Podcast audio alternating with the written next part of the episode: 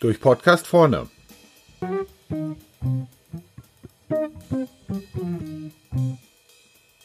Heute Führungsversagen. Zunächst eine kleine Vorbemerkung. Natürlich trifft das alles nicht auf Sie zu. Die nachfolgenden Führungsfallen sollen Sie lediglich daran erinnern, dass sich Führungsarbeit nicht von alleine erledigt und Mitarbeiter nun mal alles zurückzahlen. Das Gute genauso wie das andere. Also los im leicht ironischen Podcast-Stil fünf Punkte, an denen Sie Ihr Führungsversagen feststellen können. Erstens, wenn Sie am häufigsten mit Ihren Mitarbeitern per E-Mail kommunizieren. Zum einen ist E-Mail-Kommunikation natürlich ziemlich ineffizient. Und zwar ca. 34 mal schlechter als ein persönliches Gespräch. Aber es hat natürlich auch seine positiven Seiten. Die Gefahren des unmittelbaren Widerspruchs sinkt und nach der zehnten Mail gibt auch der penetranteste Mitarbeiter irgendwann auf. Zweitens, wenn Ihre Mitarbeiter von allen anderen Abteilungen gefürchtet werden. Na gut, so schlimm wird das in der Regel schon nicht sein. Aber Kommunikations- und Konfliktkultur entwickelt sich von oben nach unten. Und so kann es durchaus sein, dass die vorgelebte Neandertaler-Kultur durch die Mitarbeiter adaptiert wird. Oder dass diese Konflikte der Alpha-Tiere auf anderen Hierarchieebenen auftragen. Das ist dann natürlich auch eine Art von Solidarität.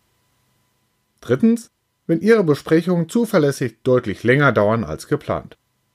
Mögen Sie Thomas Gottschalk aus Wetten das?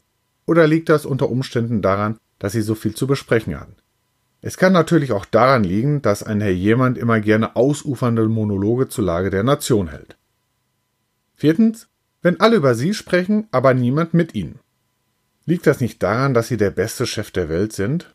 Führungskräfte sagen ja so häufig, man solle mit Kritik nicht hinterm Berg halten, aber diejenigen, die sich dran gehalten haben, haben sofort gemerkt, dass die Grenze zwischen Mut und Leichtsinn durchaus fließend ist.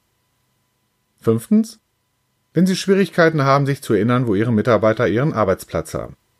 Das liegt sicher daran, dass der Bürotrakt ja so riesig und verwinkelt ist. Aber möglicherweise auch daran, dass Führungskräfte nur dann persönlich Kontakt zu ihren Mitarbeitern haben, wenn sie zum Chef ins Büro beordert werden.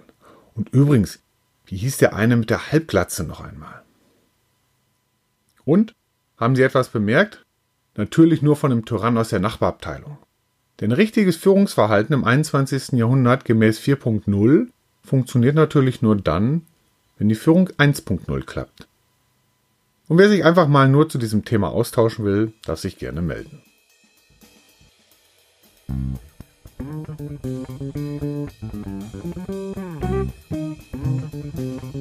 Thank